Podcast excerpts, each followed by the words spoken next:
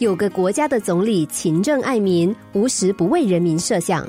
他观察到一个现象：由于智能型手机和网络信号的普及，现代人非常着迷于使用科技产品。无论是走在街头，或者在地铁、巴士上，只见人手一机，个个都成了低头族。总理认为这样下去不是办法。如果人民能够把使用智能手机的时间拿去多读一点书，拿去和亲友真实相处互动，岂不是更好吗？于是他设了一个规矩，那就是凡是这个国家的公民，全都禁止使用智能手机。政策才开始实行不久，政务官就传来回报，统计数据显示，禁用智能手机之后，人们开始找其他的事来打发时间，因此进出图书馆的人次多了。家庭之间的关系也更紧密和谐了。总理听了非常满意，觉得这真是个利益民众的政策。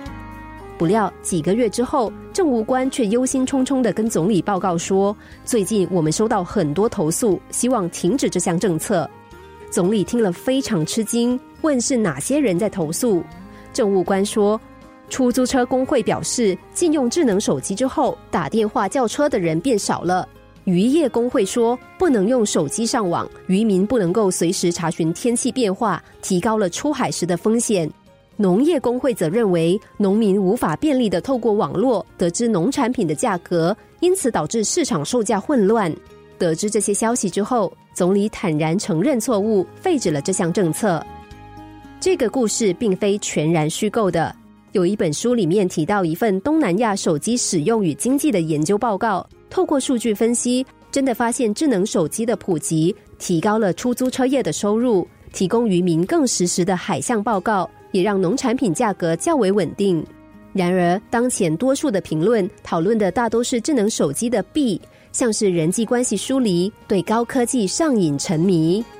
其实每件事都有两面，甚至多面，只是我们总是习惯站在自己的观点看待一切。认为自己的想法才是真理。每个人都摆脱不了本位思维，总是以自己有限的思维去假设、判断、衡量身边所有的人事物，并以这样的思维为基准，进而做出决定。生活中的很多纷争也都是因此而产生的。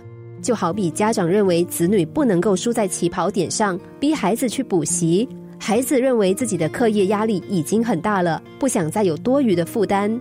老板认为我是发薪水的人，对员工百般苛刻。员工认为我不过是领一份死薪水，多一事不如少一事。究竟谁是对的，谁是错的？其实没有标准答案，因为站在本位思维，每个人都认为自己对，别人错，最后陷入没完没了的循环。别忘了，你对不代表别人是错的。看待世界的眼光宽广一点，对待别人的方式多理解一些，明天真的可以更好。